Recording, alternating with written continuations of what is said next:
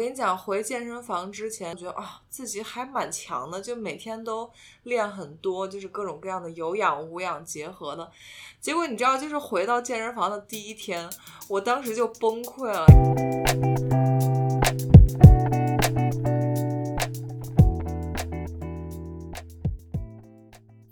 作为一个新时代女性，不管你事业多成功，或者生活多幸福。是不是无意间也会冒出“我够好吗”这个疑问？欢迎来到我们的 Podcast Good Enough，你很好，轻熟女的幸福指南。希望我们一对太平洋两岸的好友之间亲密的闲聊，能给各位听众带来一点快乐，或者一点启发。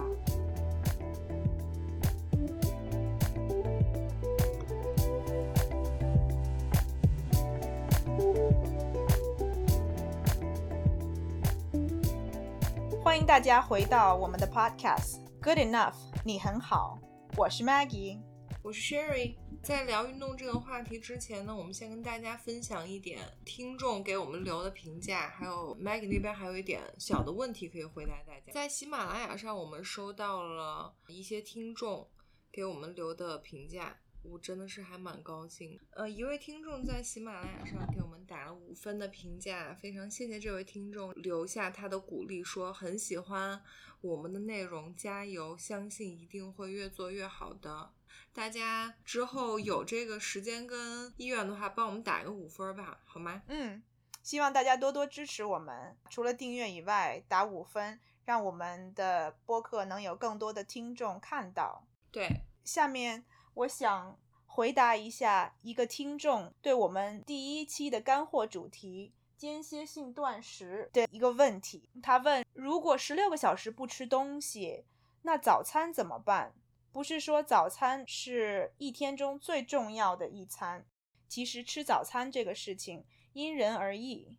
如果你没有吃早餐的习惯，十六个小时的轻断食应该不难。但是如果你不吃早餐，会感到头疼，或者没有精神，或者你工作是体力活，一早上起来就要出门，到中午才能吃饭，我建议还是不要尝试不吃早餐这个轻断食。对，因为像 Maggie 说的，每个人情况不一样。我举个例子，我从小不吃早饭的时候就完全没有事情，但是像我爸。他好像有段时间不吃早饭，他就得了胆结石。就是大家要一定要及时关注自己的身体。那如果你不吃早饭，身体会出现一些问题，像胆结石这种东西，那你就要吃。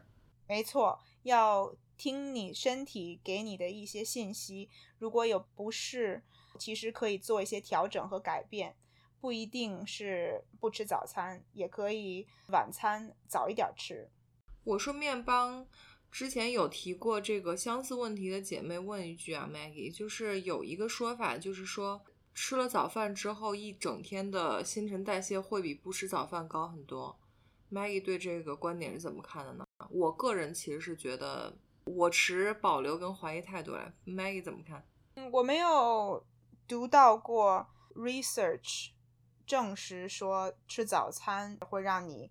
一整天的新陈代谢会比你不吃早餐要高。在间歇性断食的时候，其实你的身体更多的是一种燃烧脂肪和促进你的 growth hormone，这个叫生长激素的一个过程。所以其实反而，嗯，在间歇性断食不吃饭的时候，或者不吃早饭的时候，可能你身体进入的是一种更加。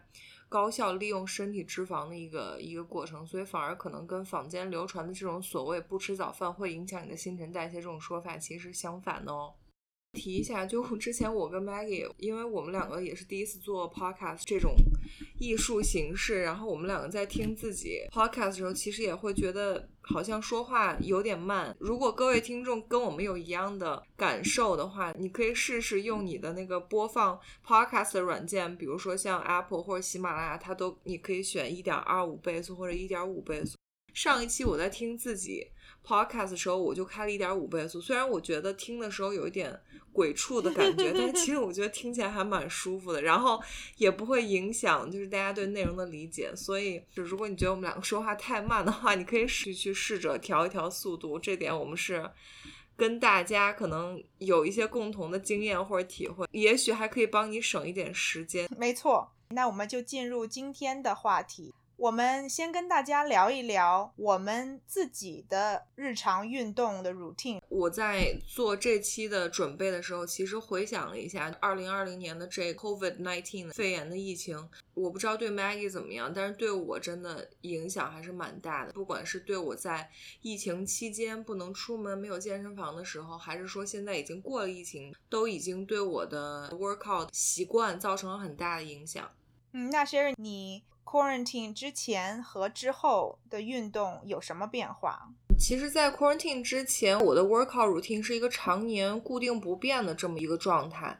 周一到周五每天都要去上班，所以其实呃运动的时间还是蛮有限的。我基本上是一周大概会去三次或者四次健身房，一般我会是周一周三周五。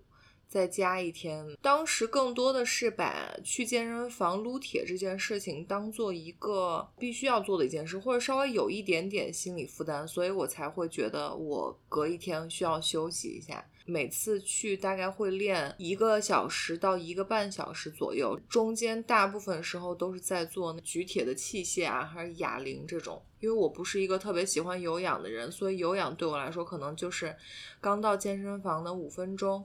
和运动结束之后，可能我会在跑步机上面跑个十分钟，稍微做一点点所谓的 fat burning。我当时的心理状态更像是一种上完健身房，我的运动任务就完成了，然后我就可以瘫在沙发上，这就是我的状态。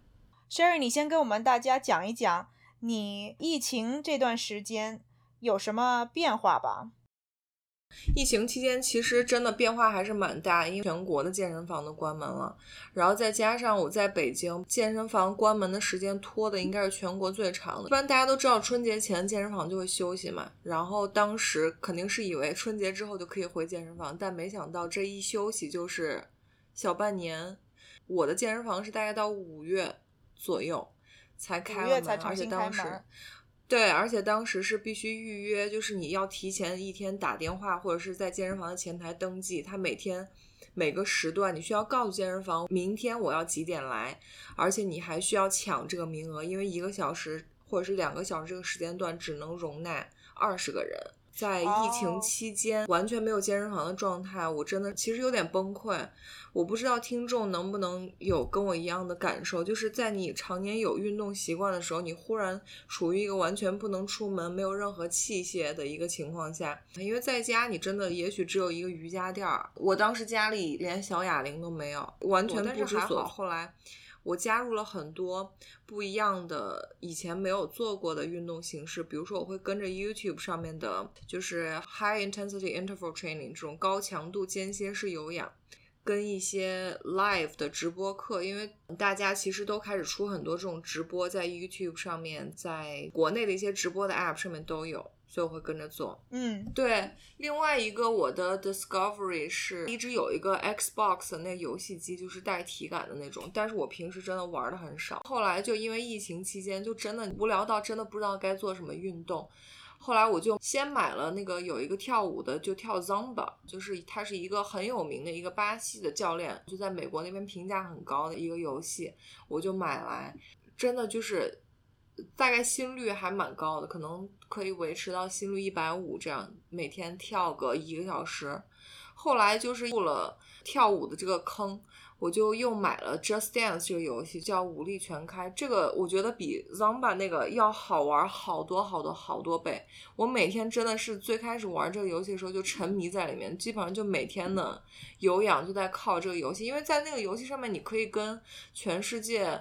其他国家的人一起比，大家同时跳一首歌的那个舞蹈，然后你就可以得分什么的。虽然我跳舞真的很渣，因为你可以看到自己的回放，就真的自己跳舞动作真的是 不忍直视，但是蛮有娱乐效果的。对对，就还蛮有娱乐效果，但是真的自己跳舞的时候觉得自己像 Michael Jackson，然后看到回放的时候 就就觉得自己真的简直就是一个四肢不协调的一个人。但是这一点真的帮我在。疫情期间维持了一个特别高涨的运动的热情，因为那个跳舞真的很有意思，每天感觉都有很多新鲜感。嗯，真的，我经常就跟朋友说，那个正在聊天就说不行了，我要去蹦迪了。然后他们就八头问号，说什么你去蹦迪？我说不是，在家蹦迪，就我要去跳舞了。现在回想起来还蛮欢乐的。就其实疫情期间你在家练的最多的就是有氧，因为你家里没有器械。但这个真的对于我一个非常讨厌有氧的人来说，真的是给了我一个很好的可以每天坚持的一个状态。嗯，不错。Maggie 那边怎么样？因为我理解美国，尤其你在加州，应该现在疫情还是一个不太能出门的状态。没错，再加上周末的时候，加州这种夏天从来不下雨的天气，居然下了雷阵雨。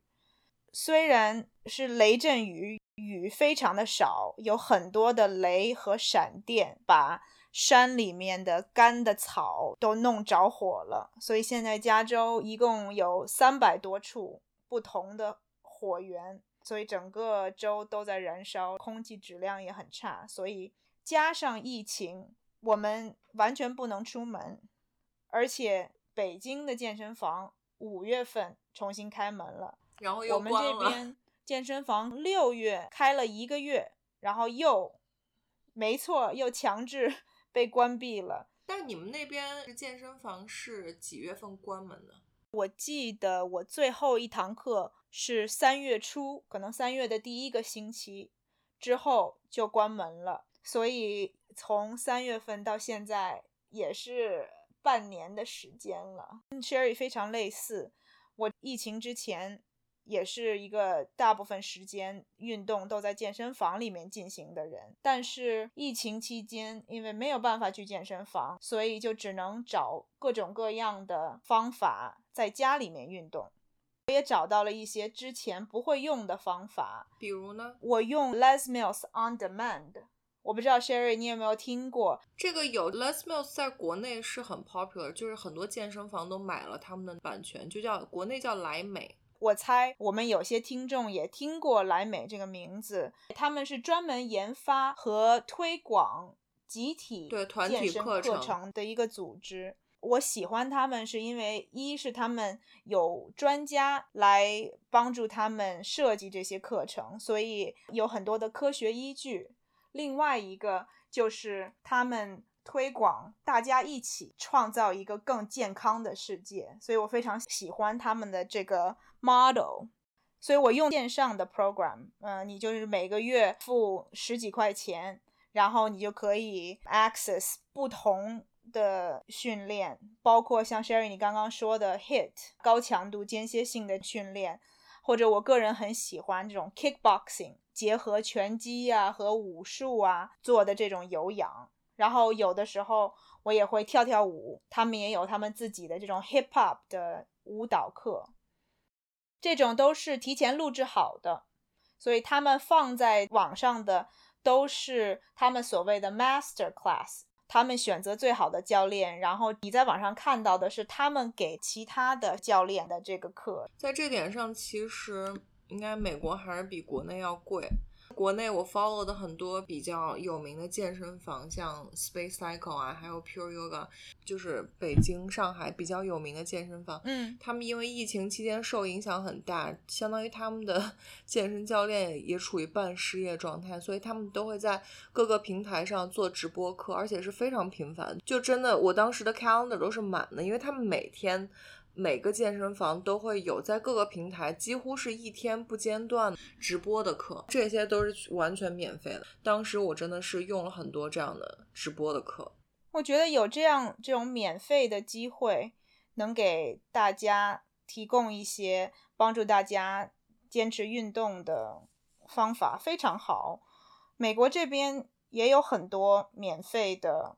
像你说的，可能自己做健身教练，然后在 Facebook 或者其他的一些 social media 开免费的课，或者可能这些教练跟某些健身房有关系，合作，对他们帮助健身房继续 promote，希望他们的 member 不要把健身房 membership 退掉，还会在疫情之后还继续回来健身房，就像是一个。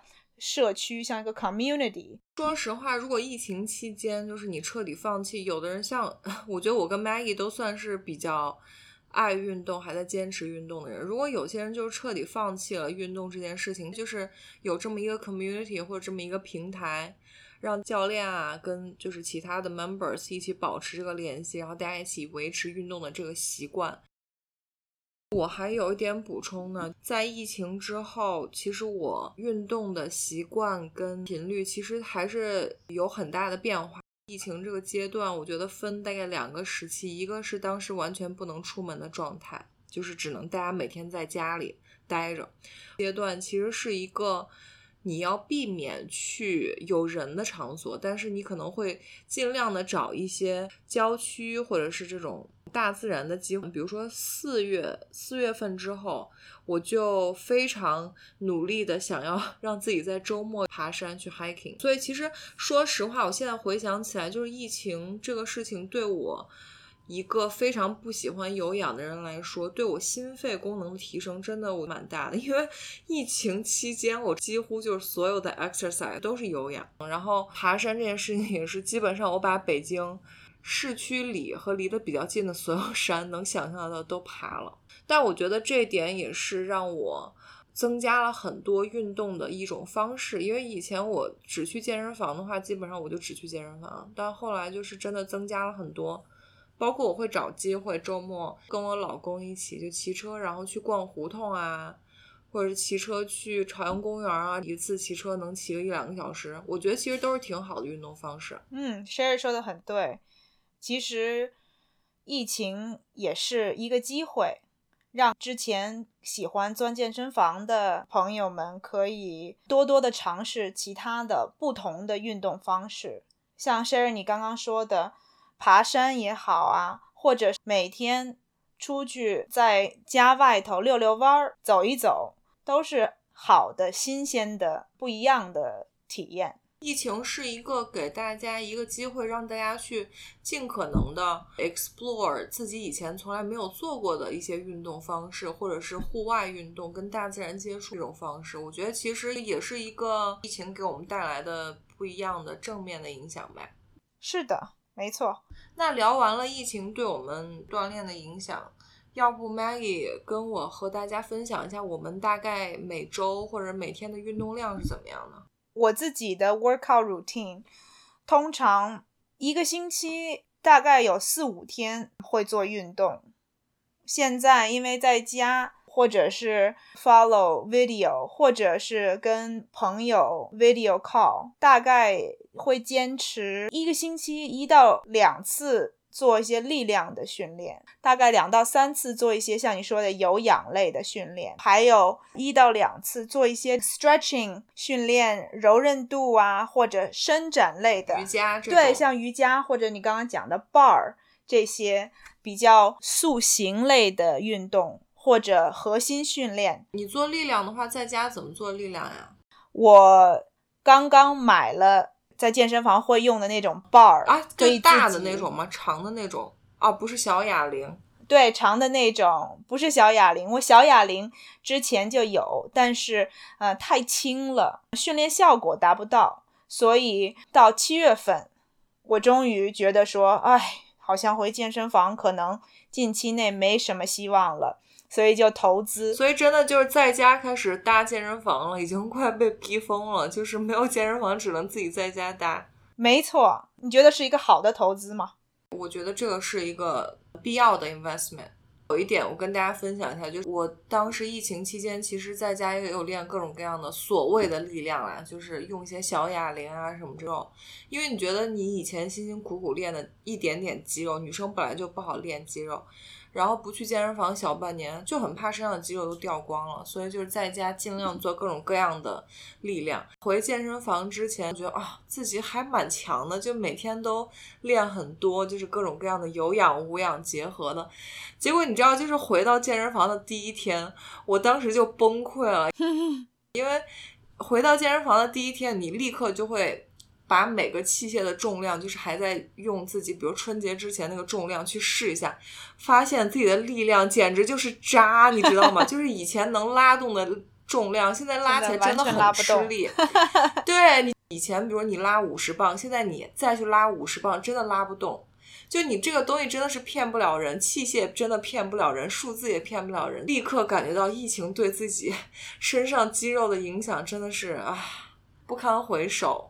我非常同意你说的，像我买的 bar 刚来的时候，我也是用自己我觉得差不多的重量。我已经有大概四五个月没有真正的用这种高强度的力量训练，我用了自己原来的重量。做了十五分钟的课，结果我自己酸了三四天。对呀，就是真的，你的身体的反应跟这些重量是骗不了人。你以前在疫情期间没有器械的时候，觉得哎自己好像好像维持的还不错。对，有我每天都在做有氧啊，有那么大的差别吗？但是你当你真正回到力量训练的时候，你就真真切切的感觉到那差别真的非常大。对，没错，没错。那你现在如果平均下来的话，等于是你每天都有练，对吗？你现在有休息天吗？你现在有 rest day 吗？有，我通常一个星期起码要休息一天到两天。有的时候我会把有氧和练这些柔韧度啊，或者做一些 yoga 这些结合在一起，所以不是每天都安排了运动。我通常星期五不太喜欢运动。然后周末可能起码有一天，不然就休息，或者我也会跟我老公一起去外面爬爬山、走一走，呼吸一下新鲜空气，对，做一些其他的运动，不一定要窝在家里头。当然这是在着火之前，现在必须要窝在家里头。现在山里也没法去啊，好惨。那 Sherry 跟我们讲一讲你现在的 routine 是怎么样的呢？其实现在说起来运动量这事情，我觉得还蛮有意思的。我觉得疫情的这个事情，其实让我的运动量比以前增加了特别多。哦，真的？刚才跟大家讲的，我以前是隔天才去一次健身房，所以其实每周运动也就三到四次。但现在呢，一个是因为疫情期间养成了在家每天都跳舞或每天都跟一些课程的这个习惯。所以后来当健身房恢复了之后，就是有点久旱逢甘露的感觉。再加上健身房每次它的那个预约的 time slot 是一次两小时，所以你就会觉得我这么久没运动了，我预约了这两小时，一定要把两小时练满。而且我都是那种一点去，然后三点结束，我都是在他们三点要开始消毒的时候，就是最后一波被赶走的那批人，就是一定要留到最后。我现在是基本上周一到周五尽量每天都去健身房。最近新加入了我的 routine，是我每周现在会固定打网球打三次。周五是呃我上网球课，然后会打两个小时，所以我有时候周五觉得自己稍微有点累啦，或者是周一到周四练撸铁，就是练的我有点酸，我周五就不去。这是我大概工作日的一个 workout 的状态。然后周末除了打网球，我们周六或周日会有大概一天在外面，比如说骑车，嗯，或者是嗯去山里爬山。就是我我们周末会尽量找一些。有乐趣也会锻炼到的机会，因为我老公是一个工作很忙，然后他运动量很少，他平时都没有时间运动的人，所以我们有时候会晚上九点出门，然后去我们家附近的日坛公园走一大圈，有时候会走一个小时，带着狗狗。我觉得我还蛮 enjoy 这个的，因为两个人可以一边走路一边聊天，或有时候听听 podcast。我觉得是一个我刻意在督促我老公运动的这么一个机会。我周末反而是觉得自己有一个 obligation 是去。去 促进他运动，不要老窝在家里这样。所以我周末会不去健身房，然后找一些这种户外比较有趣、比较两个人可以一边聊天一边运动的这种 activities。你为了你老公的健康，牺牲你去健身房的时间，陪着他一起，对，然后督促他跟你一起做一些运动。对我是一个还蛮无私的人，当然我 真不要脸。就从我自己的角度啊，就是我。周一到周五撸铁，其实周六周日我也是需要休息，因为需要让肌肉放松休息的。一说实话，我以前年轻的时候也会恨不得一周每天都去撸铁，其实那样会把自己身体搞得很累，没有办法 recover。嗯，是的，我们等一下也会聊一下这个 rest day 的重要性。那 Maggie 就是我们两个分享的，当然就是自己感觉我们运动的时间还蛮多，但如果对于工作比较忙的人来说，有没有一些什么 recommendation 是说大家每周有一个大概怎么样的运动量，是一个比较合适、比较促进健康的这么一个运动量。根据美国这边锻炼准则，如果是成年人，就是大概十八岁以上、六十五岁以下，建议做有氧，一周一百五十分钟中强度的训练，或者七十五分钟。高强度的训练，每次运动啊至少十分钟以上，尽量分成两到三天以上完成。另外呢，推荐加一些力量训练，一周大概两次左右，可以用一些适重的器材，或者也可以用自己的体重做一些像俯卧撑啊、仰卧起坐啊这一类的运动。这样看来，其实美国的标准。我觉得应该是就是非常 minimum，right？因为他一周才，如果是中等强度才一百五十分钟，那摊到每天就是一天半个小时都不到。对，没错。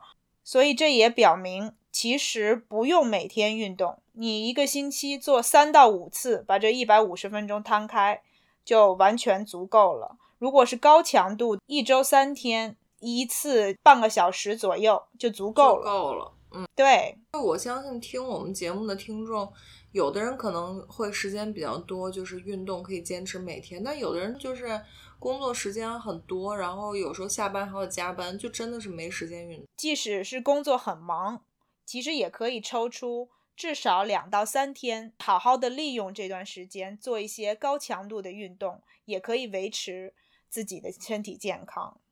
就像我刚刚说的，如果晚上吃完饭有空的时候，其实完全可以出去快走。在我看来，快走和跑步是最简单、最不需要成本，而且又是免费，不用花钱。对的。如果你真的是实在没有办法，其实跑步跟快走是一个特别好做的一个事儿，因为你基本上只要是个人，你不是残疾人，你就能走或者就能跑，对呗？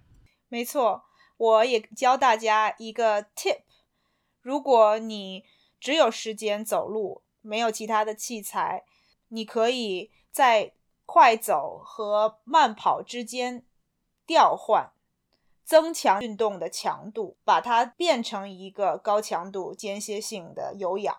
这个我好像听过，是那种，呃，类似于冲刺跑二十秒或者三十秒，然后再走大概半分钟这种吗？对，就看你的运动强度，如果。